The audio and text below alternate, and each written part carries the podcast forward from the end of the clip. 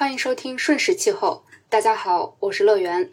在上一期正片节目 E 三十三中，做竹子自行车的贾琼老师曾经讲到，一辆传统的铝架自行车，它的全生命周期碳足迹相当于一辆燃油汽车行驶六百九十公里产生的碳排放。也就是说，如果骑行一辆自行车满六百九十公里，避免产生的碳排放可以大约抵消生产运输它所产生的排放，你就可以获得一辆碳中和自行车。那么，一款手表的碳足迹又有多大？怎样可以获得一款碳中和手表呢？九月十三日，苹果举行秋季发布会。就我个人的体验而言，往年最受关注的是 iPhone 系列的新品，但这一次，我的朋友圈里转发讨论更多的却是手表系列，Apple Watch Ultra 2、Apple Watch Series 9和 Apple Watch SE 三条产品线都推出了苹果有史以来的首批碳中和产品。在喝彩声之外，也看到了一些疑问的声音。在企业漂绿仍然屡见不鲜的今天，碳中和手表名副其实吗？其实，从2009年开始，苹果每推出一款产品，都会公布该产品的环境报告。很多产品已经淘汰多年，但他们的报告在苹果的官网上仍然可以找得到。这些报告的篇幅都在十页左右，语言通俗易懂，使普通消费者也能快速了解一款产品的环境影响。在本期节目中，我们就一起来读一读碳中和手表的环境报告。在此之前，我们先来解释一下片头提到的几个概念。首先，碳中和不是零碳排放，而是近零排放。小到一款产品、一个人，大到一家企业、一个国家，只要通过植树造林、可再生能源替代化石燃料等方式抵消自身产生的温室气体排放，后者即是所谓的碳足迹，从而达到了相对的零排放。就可以说实现了碳中和。计算产品碳足迹通常采用 life cycle assessment 生命周期评估的方法。生命周期评估是一种系统性分析产品或服务的环境负担和资源消耗的方法。换句话说，产品碳足迹是产品生命周期评估的一小部分，或者说是一个切面。不同的生命周期模型像是不同焦距的放大镜，聚焦产品生命周期的不同阶段。其中最主要的有两种，第一种叫从摇篮到大门，大门指的是工厂的大门，因为它只关注原材料的获取和运输以及产品的制造这两个阶段。第二种叫从摇篮到坟墓，顾名思义，它也关注产品在离开工厂的大门后被运输到消费者手中，继而被使用和维修，并且最终被废弃、处理或回收的过程。讲到这里，你也许就会想要知道。碳中和 Apple Watch 究竟是在哪些阶段实现了碳中和呢？是仅仅抵消了从摇篮到大门的碳足迹，还是覆盖了从摇篮到坟墓的完整生命周期呢？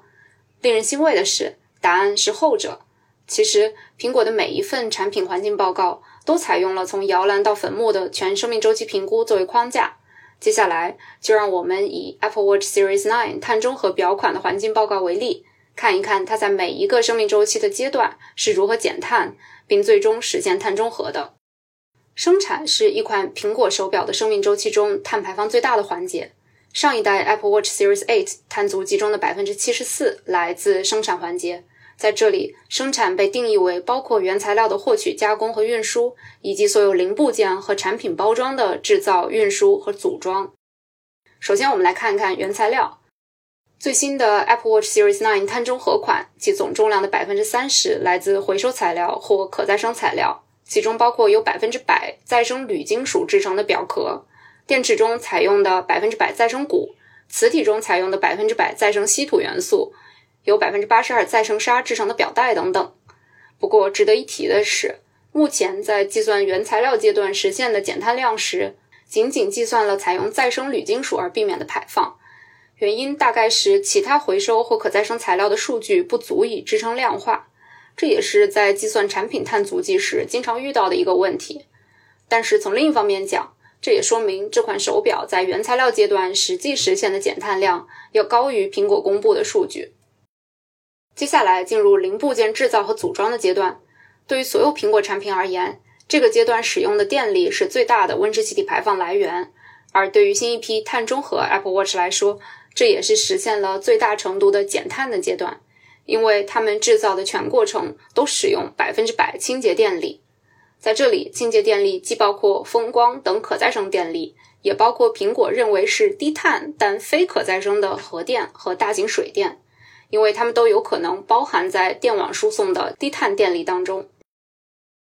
二零一五年，苹果发起了供应商清洁能源项目。加入该项目的供应商需承诺到二零三零年使用百分之百清洁电力制造苹果产品，苹果则会为他们提供相应的支持和赋能。目前有超过三百家供应商加入了这一项目，不少中国供应商也位列其中。四月份公布的数据是有六十八家中国供应商做出了清洁能源承诺。秋季发布会当天的新闻通稿中也提到，又有十四家中国企业加入了这一行列。产品制造完成，我们再来看一下包装。早先，苹果公布了到二零二五年在包装中彻底淘汰塑料的目标。本次新推出的全部 Apple Watch 产品，包括非碳中和表款，都首次采用了百分之百纤维基包装。碳中和表款更是包括百分之四十左右的回收材料。此外，Apple Watch Series 9和 Apple Watch SE 的包装都经过了重新设计，体积分别缩小了百分之二十三和百分之二十八。这样可以显著增加产品的运输效率。那进入运输阶段，上一代 Apple Watch Series 8碳足迹中的百分之九来自运输。新推出的碳中和 Apple Watch 表款，占总重量百分之五十以上的产品将不使用空运，而是海运、铁路运输等方式，从总装基地运输到下一站，通常是地区配送中心，从而减少近一半的碳排放。来到消费者手中，手表使用过程也会消耗电力。为减少碳中和表款这一部分的排放，苹果将投资与用户预期充电量相当规模的清洁能源。根据报告，这里假设每只手表的使用周期是三年，并且基于同类产品的历史客户使用数据，模拟日常的电量消耗。另外，值得一提的是，苹果的家庭 APP 推出了一个新的功能，叫做电网预测。它可以向美国本土用户显示电网相对清洁和相对不清洁的时段，用户可以据此选择充电的时间，从而降低自身用电相关的碳排放。虽然这个功能不影响碳中和表款的碳足迹，因为使用阶段的排放已经被苹果用清洁能源投资抵消，但这个功能还是令我非常的激动，也希望在不远的将来我们也能够用得上它。终于，手表来到了它生命周期的最后一个阶段。它被收集并运输至回收中心，在那里被机械拆解，部分部件被破碎。碳中和 Apple Watch 表款的环境报告显示，这个阶段能源消耗产生的排放是包含在它们的碳足迹之中的，占比约为百分之一。但这个阶段是否也存在一些减排的空间？报告中没有涉及。近年来，苹果研发了 Daisy、Dave 和 Taz 等多款用于拆解部件、回收材料的机器人。希望在后续的碳中和产品上也能看到这一阶段减碳的进展。此外，是否有部分材料无法被回收再利用，进入了垃圾处理，相应的碳排放也需要被考虑在内。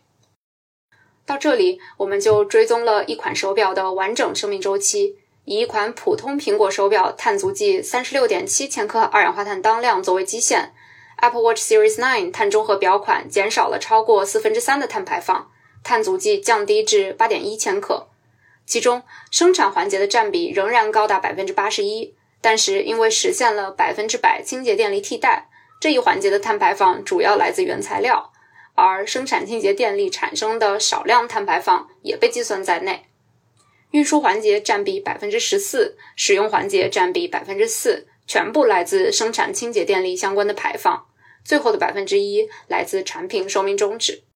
为最终实现碳中和，苹果通过投资碳排放权项目来抵消这剩余的八点一千克的碳足迹。二零二一年，Apple 与保护国际基金会和高盛共同发起了 Restore Fund，用于投资基于自然的碳清除项目。用于抵消首批碳中和 Apple Watch 的，正是苹果通过该基金投资的位于巴拉圭和巴西的生产性森林和原生生态系统。就这样，一款碳中和 Apple Watch 诞生了。讲到这里，你是不是觉得其实没有想象中的复杂，或者说高大上呢？的确，回收材料或者可再生材料、清洁电力和低碳的运输方式都有不少成熟的解决方案。我觉得最厉害的地方其实在于苹果可以运用它的溢价能力以及完善的供应链管理，把所有这些解决方案整合在一款产品的价值链上。实现这一点，也需要大量的排放数据作为支撑。苹果实行供应链碳管理计划已经超过十年，供应商需要每年向苹果报告其温室气体排放清单，并进行减排。即便如此，我们在前面也提到过，这一批碳中和表款的减碳量计算中仍然存在着数据缺失，它们实际的碳足迹可能比目前披露的更小。所以，苹果推出一批碳中和产品本身并不是什么重大突破。我们希望看到的是。越来越多的公司推出他们的碳中和产品，并通过发挥他们对价值链上下游的影响力，联动供应商和消费者，降低各自的碳足迹。只有这样，我们才能加速实现整个社会的脱碳转型，不让自然之母失望。大家好，我是何贤。我知道这个消息其实是来自于朋友圈。嗯，我是一个几乎从来不看新闻的人。但是最近一个由苹果公司发布的名为“自然之母”的视频，在我的朋友圈里面刷屏了，特别是我的环保行业的朋友们，他们好像都已经转发点赞了。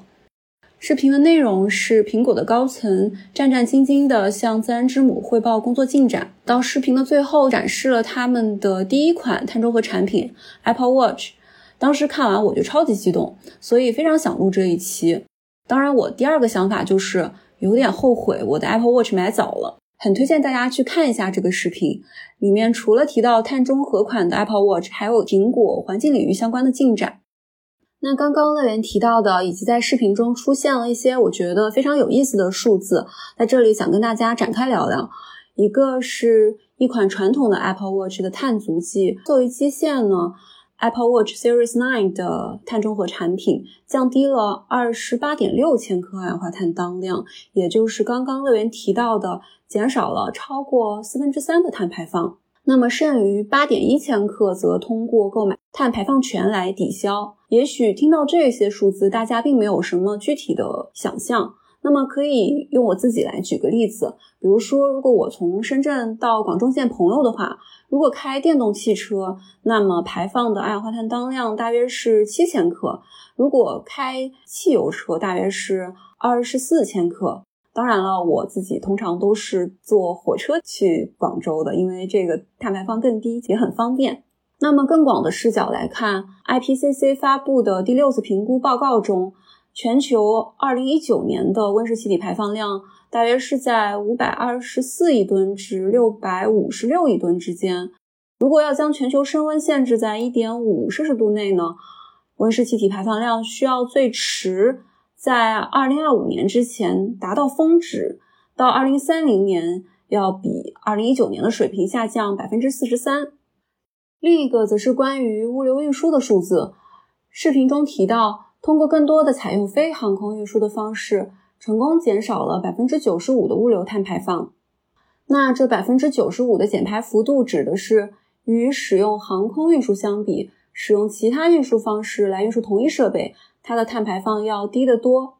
具体来说，也就是乐园刚刚提到的，在新推出的碳中和款的 Apple Watch 占总重量百分之五十以上的产品将不使用空运。而是通过海运、铁路运输等方式，那么总运输的碳排放量减少将近一半。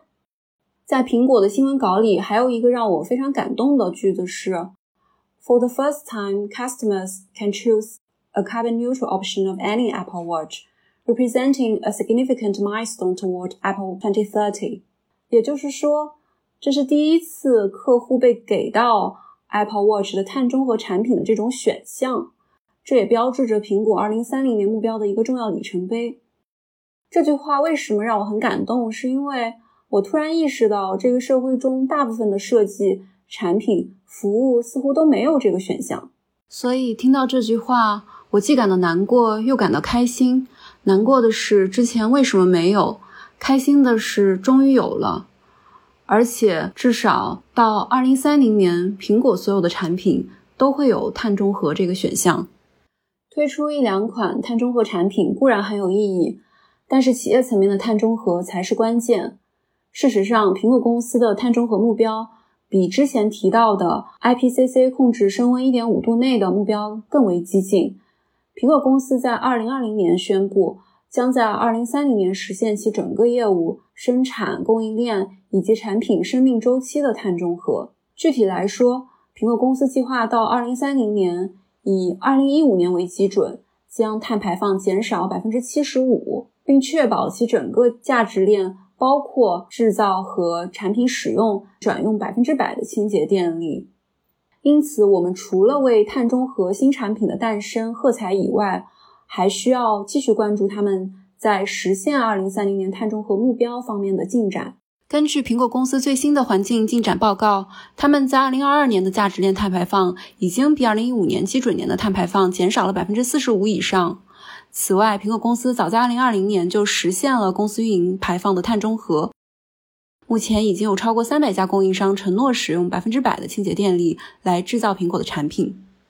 然而，还有一点我必须提及的是，在苹果的碳中和计划中，除了通过尽可能使用回收材料、开发新技术、提高能源效率以及使用可再生能源等措施，还包括一定比例的碳移除。具体来说，就是针对刚刚减少百分之七十五的碳排放以外，还有百分之二十五使用碳移除。这涵盖了诸如森林种植等基于自然的解决方案。目前，科学界普遍认为，森林能够帮助我们为减缓人为气候变化的努力做出贡献。当然，前提一定是这并不会分散我们对减少化石燃料燃烧排放的关注。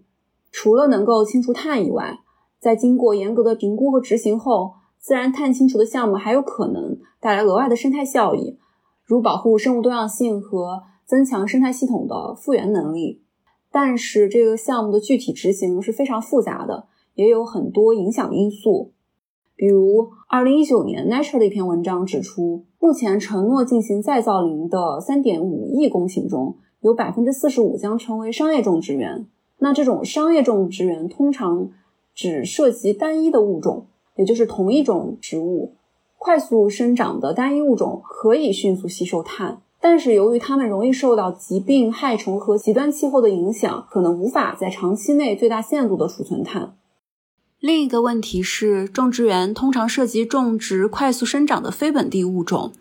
这些物种可能会变得入侵性强，并且引入新的害虫和疾病，或者在干旱或半干旱地区加剧水资源的短缺。在容易发生干旱和火灾风险高的草原中造林。可能会降低这类环境对气候变化的适应性，并可能威胁到长期碳储存。此外，当种植园被砍伐时，或者森林遭受火灾死亡后，储存的大部分碳又会返回大气中。这些都与森林稳定性的风险有关，即种下的树是否能持续承担它移除碳的功能。正如刚刚提到的。火灾、干旱以及昆虫和病原体在内的生物干扰因子都可能造成全球范围内的森林死亡。而在气候变化的影响下，这些因素以及极端天气可能会增加森林死亡的风险。气候驱动的风险可能将森林生态系统中储存的大量碳释放到大气中，也可能减少未来森林碳汇的规模。根据 Science 在2019年的一篇文章。在当前的气候条件下，有额外的九亿公顷的空间，在自然条件下会支持林地和森林的生长，而这些空间可以储存两千五十亿吨碳。然而，气候变化将改变这种潜在的树木覆盖。如果不改变当前的温室气体排放模式，到二零五零年，全球潜在的自然条件下支持林地、森林生长面积可能会缩减约两千两百三十万公顷。而其中绝大多数损失则发生在热带地区。尽管如此，总的来说，苹果公司的碳中和目标已经完成了大约一半，但是未来的道路可能会变得更加艰难，因为那些比较容易减碳的地方可能已经完成了。这就像我们为了健康而减脂，或者为了累积财富而减少开支一样，随着时间的推移，任务可能会变得越来越艰巨。今天准备这一期，另外一个感受和乐园在开头所说的有关，也就是从二零零九年开始，苹果每推出一款产品，都会公布该产品的环境报告，而且每年也有整体的环境报告。这也让我们有机会获得这些信息，并以此为基础给听众朋友们分享苹果的进展、经验，甚至是不足。我想，对于苹果公司来说，未来气候行动的关键是按照计划实现它的目标；而对于更多的公司来说，也许能够开始考虑自己的环境影响，收集自己的数据，并披露出来，就已经是很好的一步了。我们也期待未来能够听到更多关于苹果公司以及其他公司取得积极进展的好消息。今天的瞬时气候就先和大家聊到这里，那我们正片见，拜拜。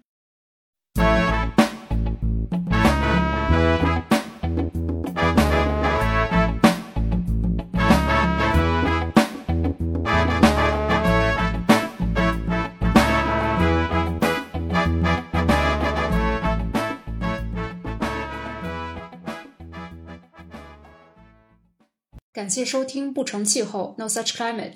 不成气候是一档广泛的关注气候变化、大气污染等大气科学议题与时事热点、社会生活的相焦点的播客。如果你喜欢我们的播客，请在苹果播客给我们好评鼓励，也欢迎在小宇宙、喜马拉雅、荔枝播客、网易云音乐、QQ 音乐等平台与我们留言互动。直接联系可以私信我们的公众号或微博“不成气候 No Such Climate”。或发邮件至 no such climate at gmail dot com。